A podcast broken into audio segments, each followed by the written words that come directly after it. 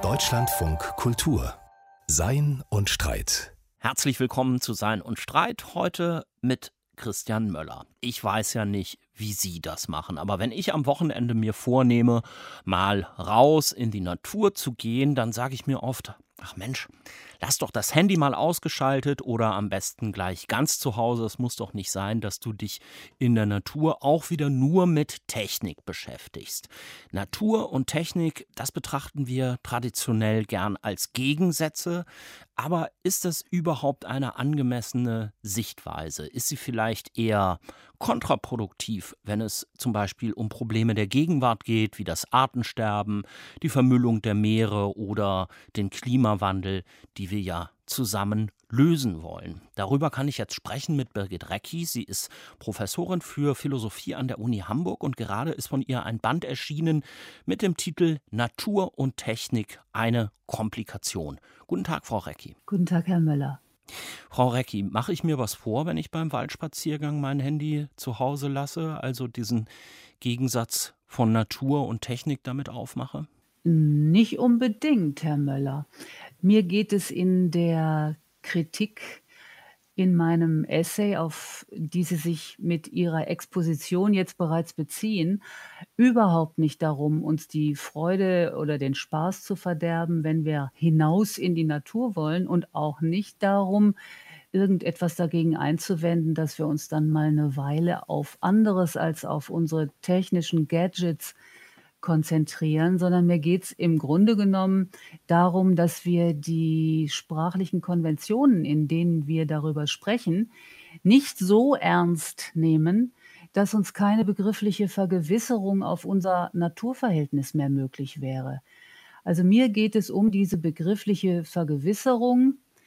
Man könnte vielleicht auch sagen, um die Therapie eines zwar sehr vertrauten, aber dabei doch provisorischen Sprachgebrauchs, der dann verfänglich werden könnte, wenn wir unsere Ausdrucksweise beim Wort nehmen.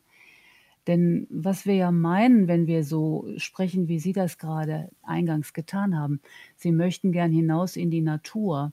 Das können wir uns meines Erachtens nicht nur genauso gut, sondern besser vielleicht anhand eines sehr erfolgreichen Kinofilms und seines Titels klar machen. Wir wollen an die frische Luft, wenn wir die Formulierung, die wir dafür haben, wir wollen hinaus in die Natur, ganz ernsthaft beim Wort nehmen, dann ist damit zwangsläufig suggeriert, dass die Natur nur da draußen wäre. Der Punkt, den ich gerne mit meiner Veröffentlichung machen möchte, ist, dass die Natur eben nicht bloß da draußen ist, sondern immer auch innen im Innern unserer Häuser und Wohnungen, und zwar mindestens in den Materialien, aus denen die gemacht sind, aber immer auch in Gestalt der Naturgesetze, die dabei gegolten haben, als all diese künstlichen Gegenstände gefertigt wurden. Und das gilt auch noch für das Handy. Das Handy, das Sie dann zu Hause lassen und nicht sich davon ablenken lassen, ist in einem sehr weiten Sinne auf den ich hinaus will, eben auch ein Stück Natur. Es gehört mit in die Natur, insofern es zum einen auf den Naturgesetzen basiert, dass wir so etwas überhaupt produzieren können. Und zum anderen haben wir uns das ausgedacht. Also jetzt nicht Sie und ich. Wir sind wahrscheinlich nicht so geniale Erfinder, dass wir das Handy hätten erfinden können. Aber prinzipiell, die Menschen haben sich sowas ausgedacht und die sind als Lebewesen, als Organismen selber Produkte der Natur. Also wir mit unserem Blutkreislauf, unserer Atmung, unserem Stoffwechsel, unseren Sinnesorganen, unserem Biorhythmus zwischen Schlafen und Wachen und eben auch mit unserer Vernunft und den anderen Fähigkeiten, die wir schließlich nicht selber gemacht haben, sondern an uns vorfinden und dann lediglich kultivieren, gehören in die Natur und deshalb so das Argument, auf das ich hinaus will, gehört auch das, was wir hervorbringen, prinzipiell mit in einen allerdings zugegebenermaßen dann weit gefassten Begriff von Natur. Das ist die Pointe, an der ich interessiert bin und die ist in, im Übrigen überhaupt nicht damit verbunden, dass ich uns davon abhalten wollte, uns dann doch gelegentlich auch auf die gewachsene Natur in ihrer Urwüchsigkeit zu konzentrieren und die technischen Gadgets mal eine Weile sich selbst zu überlassen. Okay, wir halten fest, es gibt einen weiten Naturbegriff, wie Sie ihn jetzt vorziehen würden, wo dann der Mensch kein Gegensatz der Natur ist und auch das Handy und andere technische Erfindungen aufgrund von Naturgesetzen, aber auch von den Rohstoffen, den Materialien, aus denen die hergestellt werden, ein Teil der Natur sind. Wenn wir jetzt aber, wie das ja häufig geschieht, Natur und Technik so als absolute Gegensätze betrachten, wenn wir uns das nochmal näher anschauen wollen, dann führt uns das ja philosophisch zurück zu Jean-Jacques Rousseau. Viele von ihm kennen die Parole zurück zur Natur, aber was hat er denn genau gesagt und was ist da so einflussreich? Es ist jetzt nicht allein Jean-Jacques Rousseau, auf den wir zurückgehen, dieser Unterschied und dann auch dieser Dualismus, den wir jetzt hier gerade thematisieren von Natur und Kultur, geht schon zurück auf die Antike in der Unterscheidung von Physis und Thesis. Physis als das, was von sich aus da ist. Ich habe es gerade gewissermaßen zitiert, indem ich das erwähnt habe, was aus eigener Kraft gewachsen ist und weiter wächst.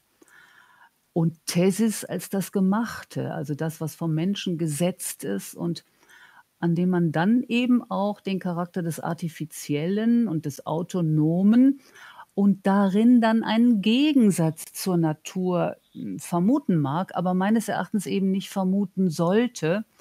Und in der Moderne ist äh, die Unterstellung eines solchen Gegensatzes, den wir dann in der Philosophie als einen Dualismus bezeichnen, tatsächlich mit dem Namen Jean-Jacques Rousseau verbunden, der Mitte des 18. Jahrhunderts in Form von zwei kurz aufeinander folgenden Abhandlungen diesen Gegensatz des Menschen zur Natur stark gemacht hat. Nach Rousseau ist es so, dass der Mensch aus den Händen der Schöpfung, wie er sagt, also aus der Natur als ein ursprünglich gutes, unverdorbenes Wesen hervorgeht und dass ihn dann die Kultur verdirbt und zu etwas Bösem macht, gerade auch darin, dass die Kultur den Menschen von der Natur entfremdet. So kann man Rousseaus Gedankengang ganz kurz zusammenfassen. Es ist ihm dabei tatsächlich bewusst, dass er mit einer Konstruktion arbeitet, die er selbst nicht einlösen kann. Dass es also diesen Zustand des Menschen, den Zustand einer ursprünglichen und auch noch vormoralischen Güte nicht gibt und wahrscheinlich nie gegeben hat, aber er braucht ihn, so sagt er einigermaßen freimütig, als ein, das Konstrukt eines Ideals, anhand dessen er die gesellschaftlichen und kulturellen Zustände, in denen sich der Mensch tatsächlich empirisch immer vorfindet, kritisieren zu können. Rousseau war dann nicht so unbescheiden, an irgendeiner Stelle selbst zu sagen, zurück zur Natur. Das ist vielmehr das, was seine zum Teil bestürzten zeitgenössischen Leser daraus gemacht haben. Und er wendet sich dann in seiner zweiten Abhandlung 1755 explizit gegen diese Konsequenz, weil ihm bewusst ist, dass man als Mensch, dass wir als Menschen nicht zurück kann zur Natur. Aber an seiner radikalen und wie ich geltend mache, an seiner fundamentalistischen Kulturkritik hat das nichts geändert. Der Mensch ist also in der Kultur grundsätzlich entfremdet. Und das fängt schon mit der ursprünglichen Vergesellschaftung an, dadurch, dass die Menschen dann im Wunsch nach wechselseitiger Anerkennung gewissermaßen den Unterschied zwischen Schein und Sein in die Welt bringen. Sie versuchen nämlich mehr zu scheinen, als sie sind. Und damit fängt die ganze Verlogenheit und alles Artifizielle und die ganze verselbstständigte Geltungssucht, die dann in so viele überflüssige Produkte investiert wird, an und einen vor allen Dingen einen ersten Höhepunkt erreicht dieser Prozess damit, dass der Mensch ein Stück aus der Natur abgrenzt, einen Zaun darum zieht und sagt, dies ist mein, also Eigentum bildet.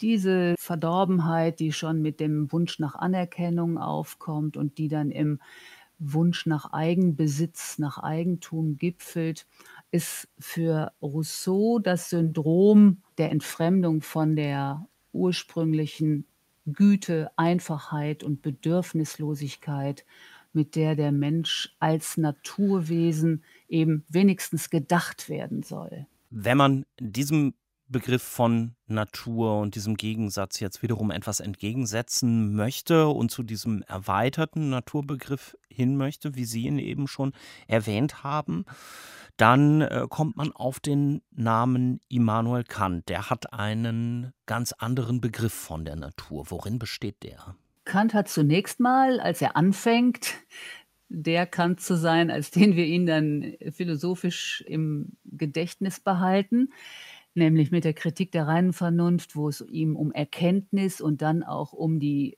höchst organisierte Form von Erkenntnis, nämlich um Wissenschaft geht.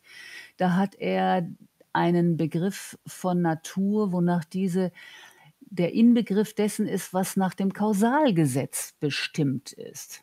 Und wenn man sich klar macht, wie groß der Umfang dessen ist, was diese Definition besagen soll, dann muss man sich klar machen, mit Natur ist hier die ganze Welt gemeint. Er sagt an anderer Stelle in einem Aufsatz äh, aus den 80er Jahren, die Welt als eigentlich sogenannte Natur mit ihrer obersten Ursache zusammengenommen. Das begreifen wir im Begriff der Natur. Das sind dann wieder die Naturgesetze, wie Sie es eben schon erwähnt haben. Ja. Und da wäre das Handy dann auch wieder mit in dieser Linie, die Natur zu betrachten. Im Grunde genommen schon, nur dass Kant dies auf der Ebene der ganz generellen Bestimmung von Natur, also von Welt, durch ein durchgängiges Naturgesetz noch nicht so explizit sagt.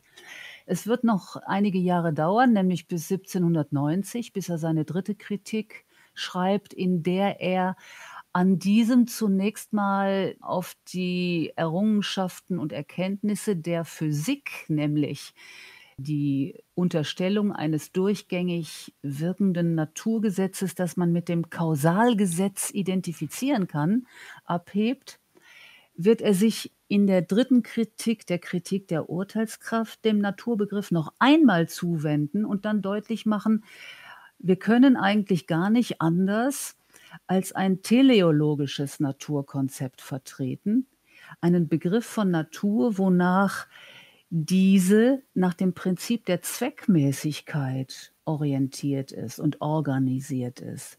Damit ist die einfache lineare Kausalität mindestens ergänzt, man kann auch sagen, ausdifferenziert in eine andere Form von Kausalität, nämlich eine auf Zwecksetzungen bezogene Kausalität. Das ist für Kant deshalb so wichtig, weil er gerade nicht die Absicht hat, den Menschen aus der Natur herausfallen zu lassen und weil er am Menschen in der Form von Handlungsrationalität genau dieses Denken in Zwecksetzungen als das Entscheidende begreift.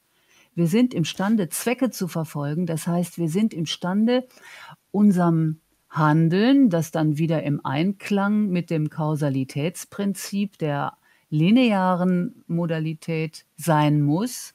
Wir sind im Einklang damit imstande, uns gewissermaßen Begriffe vorauszuschicken, an denen wir uns orientieren und die wir dann im Handeln erreichen wollen. Das ist Zweckrationalität. Das habe ich in Bezug auf die Natur jetzt noch nicht ganz verstanden. Also die Natur hat einen Zweck. Ich denke, da würde doch ein Biologe beispielsweise widersprechen. Wer setzt denn diesen Zweck, oder? Ja, das ist genau das Problem, mit dem Kant sich auch dann sehr intensiv und konzentriert auseinandersetzt.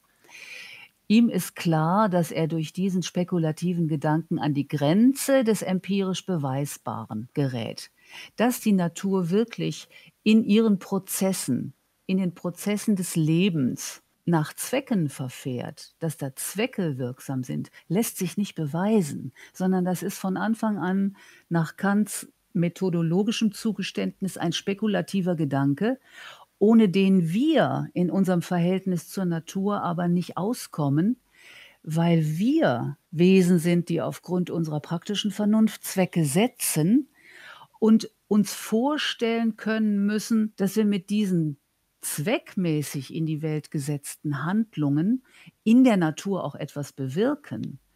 Und wenn da nicht von vornherein ein unlösbares Inkompatibilitätsproblem übrig bleiben soll, nämlich dass der Mensch mit seinem zweckmäßigen Handeln die Natur und ihre Prozesse niemals erreichen kann, weil die Natur ja nicht zweckmäßig verfasst und damit empfänglich für zweckmäßiges Handeln ist, dann so argumentiert Kant, sieht sich der Mensch genötigt zu diesem spekulativen Gedanken und den führt er dann in seiner dritten Kritik bis in alle Einzelheiten, in alle Differenzierungen und Konsequenzen aus. Damit ist verbunden tatsächlich äh, die starke Intention, den Menschen selbst als ein Geschöpf der Natur zu begreifen, das in deren Rationalität aufgehoben ist, sodass dann eben auch die Konsequenz, dass alles, was von Menschen gemacht ist,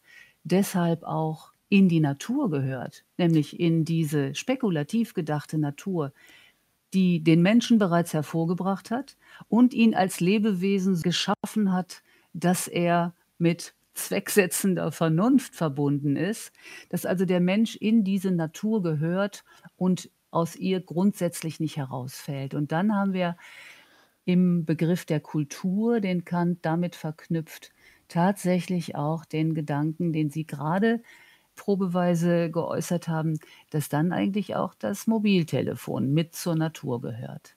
Deutschlandfunk Kultur hören Sie. Ich bin immer noch im Gespräch mit der Philosophin Birgit Recki. Natur und Technik ist unser Thema. Und ich muss einmal noch nachfragen, Frau Recki, wir waren zuletzt bei Immanuel Kants Begriff von der Natur. Und das ist ein Begriff, der letztlich den Menschen mit umfasst und, wie Sie gesagt haben, auch Zwecksetzungen. Also die Natur hat einen Zweck und die Menschen als Teile der Natur haben damit sozusagen die Lizenz, auch Zwecke mit der Natur zu verbinden. Das heißt dann ja aber auch, ach Mensch, ich kann hier den Staudamm bauen, ich kann den Baum fällen, wenn das eh alles mit dazu gehört, dann kann mir das ja keiner verbieten. Hat uns das nicht in das Dilemma auch hineingebracht, in dem wir heute sind mit Umweltzerstörung? So kann man argumentieren, ja. Tatsächlich kann man durch die bloße begriffliche Inklusion der menschlichen Kultur in das Ganze, in das so spekulativ gedachte Ganze der Natur, die prinzipielle Lizenz verbinden, dann hat der Mensch auch das Recht, alles das, was er machen will, zu machen. Das ist allerdings im Hinblick auf die kantische Philosophie nur die halbe Wahrheit, weil durch diese starke spekulative Aufwertung der Kultur in die Natur, durch die Zugehörigkeit mit der Natur, die Fähigkeit des Menschen, selbstständig zu denken, dabei auch selbstständig über sich selbst nachzudenken und auf das, was er tut und lässt, und damit die moralisch-ethische Dimension, die mit der menschlichen Vernunft in die Welt kommt, nicht außer Kraft gesetzt sind. Also als Kulturwesen ist der Mensch selbstverständlich auch genau das moralische Wesen, das Kant mit seiner genialen Intuition eines Sittengesetzes, das im kategorischen Imperativ artikuliert ist, zum Ausdruck gebracht hat. Also das heißt, ich darf als Mensch in die Natur einwirken, aber ich muss mich dabei moralisch verhalten. Auch gegenüber dem Baum und gegenüber dem Tiger. Im Prinzip ja. Ich muss mich, wann immer mein Handeln überhaupt thematisch wird und nicht einfach so routinemäßig unbewusst vor sich geht, wann immer mein Handeln überhaupt zum Problem wird, sodass ich mich frage, was ist hier das Richtige, was soll ich tun? Und mit anderen Worten ja dann komplementär zu der Frage, was soll ich tun, was darf ich tun. Da habe ich mir Rechenschaft abzulegen und dann unter Berücksichtigung alles dessen, was ich von den Faktoren der Situation, in der ich jetzt handeln will, schon wissen kann, ohne mich dabei dümmer zu stellen, als ich bin. Und wenn man diesen moralphilosophischen Gedanken von Kant ernst nimmt, der zum Zeitpunkt da er sich an diese spekulative Naturkonzeption begibt, längst ausformuliert war, nämlich 1785, dann wird man nicht umhin können zu sagen, ja, das muss doch dann auch zutreffen auf alles, was der Mensch in der Natur tut und lässt und anrichtet. Und dann kann sogar dieser spekulative Gedanke, dass wir in der Natur in einem in sich zweckmäßigen System stehen, dessen Teil wir sind, noch ein Punkt sein, noch ein wenig achtsamer mit dem Eisen umzugehen. Man kann nämlich über diese Naturdinge und Naturprozesse, die Sie jetzt gerade selbst schon erwähnt haben, etwas wissen und dies im eigenen Handeln berücksichtigen. Und dann ist wirklich sehr die Frage, ob das, was eine ganze Reihe von Jahrhunderten so scheinbar naturwüchsig aus dem menschlichen Handeln hervorgegangen ist, nämlich ein unkontrolliertes Verändern der Natur ohne Rücksicht auf Verluste, die Chance hat, vor dem kategorischen Imperativ Bestand zu haben. Frau Recki, kommen wir vom Naturbegriff zum Technik. Begriff, der ja den zweiten Teil des Titels Ihres Buches auch bildet. Im Alltagsverständnis bedeutet Technik ja so etwas wie mein Handy, das jetzt hier schon mehrfach erwähnt wurde, ein Atomkraftwerk und so weiter und so fort. Das ist ein aus Ihrer Sicht, so verstehe ich, verengter Begriff und Ihnen geht es darum, diesen Dualismus, den Gegensatz von Natur und Technik in Frage zu stellen. Was bedeutet denn an Technik? Wir können ruhig von solchen Beispielen ausgehen, um uns vor Augen zu führen, wie das Spektrum der technischen Möglichkeiten, die wir haben, für uns als Zeitgenossen zu fassen ist. Also ruhig ausgehen von diesen Geräten, die wir gebrauchen, ruhig ausgehen auch von den äh, hoch elaborierten Prozessen in unseren Produktionsstätten und in unserem Straßen- und sonstigen Verkehr. Wenn man aber den Begriff der Technik generell fasst und als eine allgemeine begriffliche Definition fassen will, dann würde ich vorschlagen, dass Technik der Inbegriff aller Maßnahmen und Methoden ist, durch die wir instrumentell unser Handeln effektiver machen. Das scheint mir der allgemeinste Begriff von Technik zu sein, über den wir verfügen.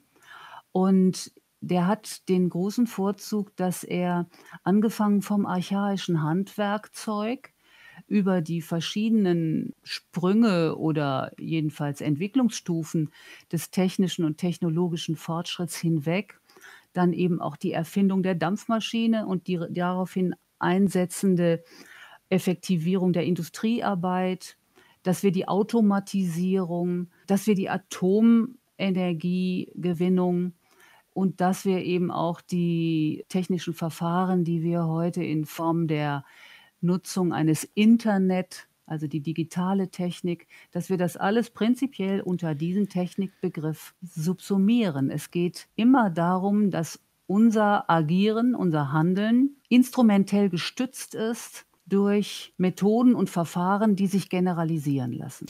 Natur und Technik nicht als Dualismus, nicht als absolute Gegensätze betrachten. Darum geht es Ihnen. Und Sie sprechen in Ihrem Buch von einer apokalyptischen Sichtweise, die in Gut und Böse unterteilt und den Menschen aus der Natur ausschließt, ihn sozusagen als den Störfall betrachtet.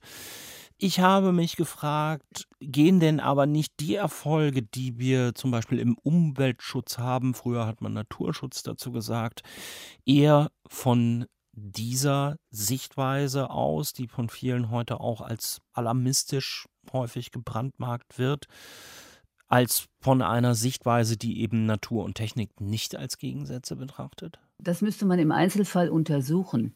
Es kann durchaus sein, dass ein so starker manichäischer und dann auch apokalyptischer Ansatz durchaus im einen oder anderen Fall dazu führt, dass sich Menschen zu verstärktem Eingreifen, zum Handeln genötigt fühlen. Der Punkt, den ich zu machen versuche, ist, dass das auf Dauer nicht die richtige Arbeitshypothese sein kann, weil wir uns, und zwar gerade durch den Dualismus zwischen Mensch und Natur, zwischen Kultur und Natur, zwischen Technik und Natur, in eine Frontstellung zur Natur bringen, durch die wir in letzter Instanz uns selbst eigentlich nicht mehr plausibel machen könnten, wieso es sich nach unserer Intuition eigentlich, in Anführungszeichen bitte zu hören, lohnt, sich überhaupt für die Natur einzusetzen. Warum ist uns das so wichtig, dass die Natur nicht einfach einem unkontrollierten, brutalen Raubbau oder einem unkontrollierten, brutalen Transformationsprozess ohne Rücksicht auf seine mittelfristigen und Spätfolgen überlassen wird? Das ließe sich doch in letzter Instanz, und das heißt natürlich für mich aus der Perspektive der Philosophie im Sinne eines konsequenten Denkens, gar nicht plausibel machen, wenn wir wirklich ernsthaft daran festhalten wollten, dass es zwischen Mensch und Natur einen ontologischen und damit ja im Prinzip unüberwindbaren Gegensatz gäbe. Daran bin ich interessiert. Ich bin daran interessiert, diesen Gegensatz, von dem ich eben auch meine, dass er im Hinblick auf eine nachhaltige Handlungsrationalität im Interesse von Mensch und Natur kontraproduktiv sein muss, diesen Gegensatz aufzulösen. Wenn wir zum Beispiel jetzt mal auf die Klimadebatte kommen und da auch auf diesen Gegensatz schauen. Es gibt ja Positionen, die besagen, wenn wir den CO2-Ausstoß äh, senken wollen, es geht letztlich nur mit Hilfe der Kernenergie. Ist die Gegnerschaft zur Atomkraft aus Ihrer Sicht denn auch jetzt von so einem Natur- versus Technik-Denken geprägt? Zum Teil schon, und zwar dort, wo man, sagen wir mal, wo man sich die Mühe macht, in die Grundsatzargumentationen hineinzuhören. Da scheint mir das tatsächlich so zu sein, dass da so ein fundamentalistischer Dualismus wirksam ist. Das ändert aber für den Zeitgenossen meines Erachtens nichts daran, dass es immerhin noch ein pragmatisches Argument gegen die Kernenergie gibt, das meines Erachtens zunächst einmal ausgesetzt werden müsste, also das meines Erachtens mit einer befriedigenden Lösung beantwortet werden müsste. Und das ist das Problem der Endlagerung von verbrauchten Brennstoffen. Solange dieses pragmatische Problem nicht gelöst ist, hat der Atomkraftgegner immer noch ein Argument auf seiner Seite, das stark genug ist, damit man es gar nicht erst auf diese Debatte über den Dualismus zwischen Natur und Kultur ankommen lassen muss. Ich hätte gedacht, Sie argumentieren jetzt vielleicht auch mit Kant und sagen, wir müssen einfach ethisch-moralisch argumentieren und darüber sprechen, ob wir denn, ja, also ob wir es zulassen können, so viele unserer Mitmenschen einer so großen Gefahr auszusetzen. Da haben Sie völlig recht. Ich habe mich jetzt zunächst mal auf die erste Instanz, auf die man kommt, wenn man sich fragt, was spricht denn dagegen, äh, weiterhin Kernkraftwerke in Betrieb zu lassen, bezogen. Und das ist die pragmatische Dimension, die Ungelöstheit des Endlagerproblems. Aber Sie haben völlig recht. Wenn man dies überhaupt als ein entscheidendes Problem akzeptiert, dann hat man ja bereits Gebrauch gemacht von dem moralischen Argument, dass mit dieser ungelösten Frage dann eben auch ein moralisch unzumutbares Risiko verbunden ist. Außerhalb der philosophischen Debatte, die man jetzt über so Begriffe von Natur und Technik führen kann, gibt es denn aus Ihrer Sicht heute schon Ansätze, wo die Auflösung dieses Dualismus uns auch ganz praktisch weiterhilft bei den Problemen, die wir für den Planeten im Moment haben. Ich sollte vielleicht voranschicken, dass für die Lösung der Probleme, die wir tatsächlich mit dem Planeten haben und die wir als Menschheit ja selbst in die Welt gesetzt haben, dass wir für die Lösung dieser Probleme überhaupt nicht auskommen werden, ohne avancierteste Technologien. Ich glaube, das ist ein Gedanke, der hat sich zu einem Gutteil auch schon in der Klimabewegung, überhaupt in der gesamten ökologischen Bewegung herumgesprochen. Der sollte sich meines Erachtens auch noch stärker herumsprechen. Ohne Technik werden wir die Kollateralschäden der bisher zum Einsatz gebrachten Techniken nicht beheben können. Und wenn man sich dann umsieht, dann kommt man auf Verschiedenes. Also auf der einen Seite sind es weiterhin klassische Lösungen. Ich würde mir zum Beispiel wünschen, dass solche experimentellen Überlegungen, die bisher nicht wirklich zum Einsatz gebracht werden konnten, wie ein Netz durch die Ozeane zu schleifen, die es dann leisten, die Millionen Tonnen Plastik wieder einzusammeln, stärker verfolgt werden. Ich würde es auch als eine Alternative und bereits auch sehr avancierte Technologie ansetzen, dass man inzwischen Bakterienstämme züchtet, die imstande sind, Plastik zu fressen. Ich sehe aber vor allen Dingen in dem gesamten Bereich, den wir mit dem Disziplinausdruck Bionik verbinden, solche Ansätze, von denen man sich wünschen würde, dass sie stärker zum Einsatz gebracht werden. Das sind lauter technische Ansätze, bei denen zunächst mal ein intensives Lernen von den Formen und Funktionen in der Natur programmatisch ist, sodass man also etwa von Gewebegestaltung, Oberflächengestaltung, dem Aufbau von Lebewesen Rückschlüsse auf die wünschbare Gestaltung von auch technisch hergestellten Gebrauchsgegenständen, etwa auch von Architektur zieht. Da sehe ich Ansätze und da würde ich mir eigentlich auch dann, wenn erstmal die Berührungsfurcht überhaupt vor dem technischen Agieren in einem größeren Maßstab vielleicht unter Kontrolle gebracht ist oder aufgelöst ist, als das jetzt auch schon gelegentlich passiert, erwarten, dass da doch die Technologien entwickelt werden können, die wir alle brauchen und von deren Erfolg die Zukunft der Menschheit wenigstens zum Teil abhängen wird. Das sagt die Philosophin Birgit Recki. Mit ihr habe ich gesprochen über den Gegensatz von Natur und Technik, darüber, was daran aus ihrer Sicht problematisch ist und wie wir vielleicht über dieses Verständnis hinauskommen. Vielen Dank, Frau Recki. Vielen Dank, Herr Möller. Wenn Sie das Buch von Birgit Recki nachlesen möchten, es ist erschienen im Verlag Mattes und Seitz und es heißt Natur und Technik eine Komplikation. Deutschlandfunk Kultur hören Sie. Die Todesstrafe ist in den USA auf dem Rückzug. 23 von 50 Bundesstaaten haben sie schon abgeschafft. Auch in South Carolina gab es in den vergangenen Jahren keine Hinrichtungen, aber weniger aus ethischen Gründen, sondern weil die Mittel dazu fehlten. In South Carolina war die Giftspritze nämlich das Mittel, mit dem die Hinrichtung vollzogen wurde, und durch einen Boykott großer Pharmafirmen fehlte das Gift dafür. Nun hat der Gouverneur des Staates eine Gesetzesänderung unterzeichnet, die sieht vor, dass die Delinquenten, wenn eine Giftspritze gerade nicht möglich ist, wählen können. Wollen sie durch den elektrischen Stuhl sterben oder durch Erschießen? Arndt Pollmann kommentiert jetzt und er erinnert zu Beginn an einen Fall aus der Frühzeit der Philosophiegeschichte. Sie hatten Sokrates vor ein Gericht gezerrt. Ihm wurde vorgeworfen, die Athener Gottheiten zu verschmähen und überdies einen schlechten Einfluss auf die Jugend auszuüben. Der renitente Philosoph wurde zum Tode durch den Schierlingsbecher verurteilt. Aber die damalige Prozessordnung sah gnädig vor, dass man ihm erst noch die Möglichkeit geben müsse, eine alternative Strafe zu beantragen. Wie selbstverständlich ging das Gericht davon aus, dass eine zum Tode verurteilte Person stattdessen eine Gefängnisstrafe oder die Verbannung vorziehen würde.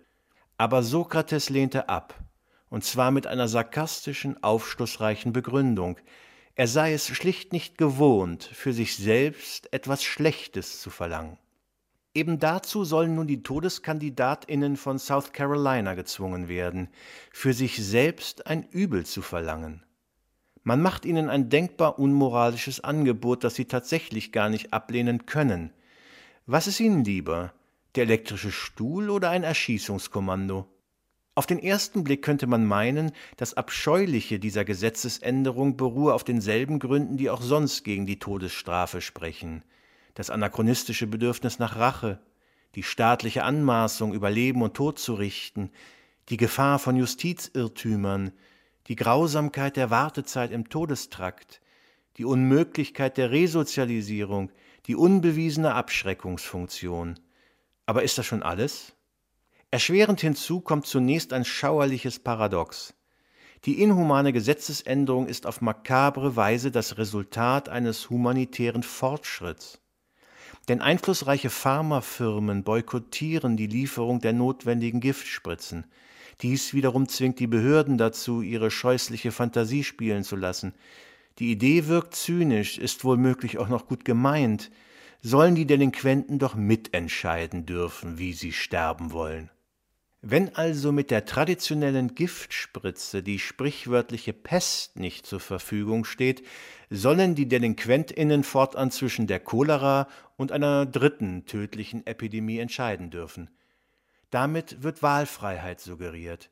Doch eine Wahl angesichts von gleichermaßen tödlichen Alternativen mag zwar eine Wahl genannt werden, schwerlich aber eine freie, oder wie Sokrates gesagt hätte, ich werde gezwungen, etwas für mich Schlechtes zu verlangen. Und damit kommen wir zu der entscheidenden Grausamkeit dieser perfiden Gesetzesänderung. Die suggerierte Wahlentscheidung droht unter der Hand zu einer menschenunwürdigen Einwilligung zu mutieren. Denn der elektrische Stuhl bzw. die Erschießung wäre am Ende das, was sich die verurteilte Person zuvor erbeten hat. Man hat sie ja schließlich gefragt. Auch deshalb mag Sokrates einst das buchstäblich vergiftete Angebot abgelehnt haben. Er weigerte sich, durch Beantragung einer alternativen Strafe auch noch sein Einverständnis mit dieser Bestrafung zu erklären. Und so mag der unbeugsame Philosoph gedacht haben, wenn Sie mich schon tot sehen wollen, dann müssen Sie auch selbst vollumfänglich die Verantwortung für Ihr Urteil übernehmen. Der Humanitätsgrad eines Rechtsstaates erweist sich nicht zuletzt im Umgang mit jenen Menschen, die elementare Grundsätze dieses Rechtsstaates verletzen. Schlimm genug, wenn ein Staat noch immer glaubt, dabei auf die Todesstrafe setzen zu müssen. Was aber, wenn er die zum Tode Verurteilten zudem auch noch verhöhnt, indem er ihnen eine vermeintliche Wahlfreiheit in Bezug auf ihr qualvolles Ableben lässt? Damit wäre der Beweis erbracht, dass es dieser Staat mit der Menschenwürde nicht so genau nimmt. Die Qual der Wahl. Arndt Pollmann war das mit dem philosophischen Wochenkommentar. Kleine Menschen können große Träume haben und manche verwirklichen sie sogar. In der Buchreihe Little People Big Dreams geht es um Persönlichkeiten der Zeitgeschichte, die sich getraut haben, ihren Träumen zu folgen und die damit unser aller Leben verändert haben darunter Hannah Arendt, Martin Luther King oder Marie Curie. Wir haben unsere Rezensentinnen Alva und Martha gebeten, sich die Reihe für junge LeserInnen einmal genauer anzuschauen. Vom Angucken ist das ziemlich gut. Fester Karton, griffiges Leinen, anziehende Illustrationen. Sind da viele berühmte drauf? Der berühmte Boxer. Ähm, es sieht spannend aus. Es sieht so aus, als würde ich lesen müssen. Der Verlag empfiehlt die Reihe Little People Big Dreams für junge Leserinnen und Leser von vier bis zehn Jahren. Die Rezensentinnen Alva und Martha sind sechs und neun Jahre alt und finden die Bilderbücher dann am stärksten, wenn sie die in wenigen Sätzen erzählten Geschichten nachvollziehen können. Der Vater ermunterte sie, Simone ermunterte Simone zum Lesen lernen und sagte oft, sie sei so klug wie ein Junge. Wo ist da bitte der Unterschied? dachte sie. Ob das Gehirn einem Junge oder ein Mädchen gehört? Ist doch völlig gleich. Glaubst du, Mädchen und Jungs haben die gleichen Gehirne? Ja. Jeder hat ein anderes. Ja, jeder ein anderes, aber beide gleich schlau. Schwierig wird es, wenn Begriffe, die nicht unbedingt dem Horizont eines Grundschülers entsprechen, einfach in den Raum gestellt werden, was in manchem Band öfter geschieht. Auf dem Schulhof beschimpften ein paar Kinder Hannah, weil sie jüdisch war. Die dachten, Hannah wehrt sich nicht. Jüdisch. Das wird genauso wenig erklärt wie die Tatsache, dass Hannah Arendt als Jüdin beschimpft wurde oder was eine Gasthörerin an der Universität sein soll. Mit Bravo, was ist Politische Theorie und Philosophie bleiben als Begriffe genauso im Raum stehen wie Hitler und seine rassistische Partei. Gesprächsanregungen sind in Kinderbüchern herzlich willkommen. Hier verklebt eine unnötig verkopfte Wortwahl den Blick auf Hannah Arendts wichtige Gedanken. Auch bei Simone de Beauvoir wurde die Chance vertan, nachvollziehbare Ideen nachvollziehbar aufzubereiten. Für Aufregung sorgte wenig später Das andere Geschlecht, ihr großes Werk über Frauen. Darin schrieb sie, dass Frausein nicht angeboren ist. Fast alles daran ist gelerntes Verhalten. Also können wir es auch verändern. Hm? Äh, was glaubt ihr? Seid ihr Frauen? Mhm. Ja. Wir sind Mädchen. Wir haben nämlich keine Busen und wir haben Busen. Und es haben nicht so viele meistens lange Haare. Mhm. Aber warum haben die denn keine langen Haare? Ja, ich glaube, lang, lange Haare passen nicht so gut zu Jungs. Und sonst erkennt man ja gar nicht, ob das ein Junge ist oder nicht.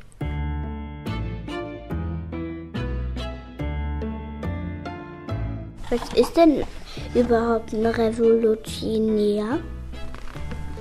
Was ist Feminismus?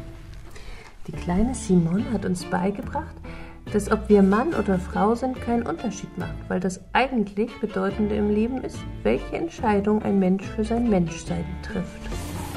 Was meinen die damit? Ich weiß nicht. Mm, nee, das ist nicht.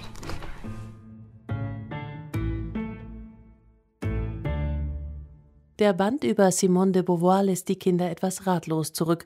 Was hängen geblieben ist, Simons Vater hat, als sie noch ein Kind war, im Haushalt keinen Finger krumm gemacht. Von da an wurde es abstrakt. Da sagen die gar nicht, ob der mm, Papa jetzt mithilft oder nicht. Das einfach, hat das Buch einfach so ein Ende. Ja. Mittendrin. Schade, denn große Gedanken können auch für kleine Menschen spannend sein. Nur müssten sich die großen Menschen trauen, sie auf Augenhöhe mit den Kindern zu besprechen. Das gelingt der Autorin der Lebensgeschichte von Rosa Parks viel besser. Morgens brachte der Bus die weißen Kinder zu ihrer großen Schule. Rosa durfte nicht einsteigen. Sie musste den langen Weg zur Schule für schwarze Kinder zu Fuß gehen. Das ist ungerecht. Ja, nur weil die Weißen weiß sind. Die, Bra die Braunen sind doch auch wertvoll. Alle Menschen sind wertvoll. Lebensnah und kindgerecht werden die jungen Leserinnen und Leser in die Geschichte gezogen. Rosa hat sich auf einen Platz hingesetzt und dann kommt so ein Weißer und dann sagt der Busfahrer, "Mm, steh auf, der Wei ein Weißer kommt, der möchte sich hinsetzen und dann sagt Rosa nein. Und wie findest du das? Richtig. Little People, Big Dreams, eine herrlich anzusehende Buchreihe für Erwachsene, die nur in ihren besten Bänden auch für Kinder den richtigen Ton trifft. sagt Julia Eickmann mit ihren beiden Co-Autorinnen Alva und Martha über die Buchreihe Little People Big Dreams. Erschienen sind die Bücher im Inselverlag. Und das war's für heute von Sein und Streit. Ich bin Christian Möller.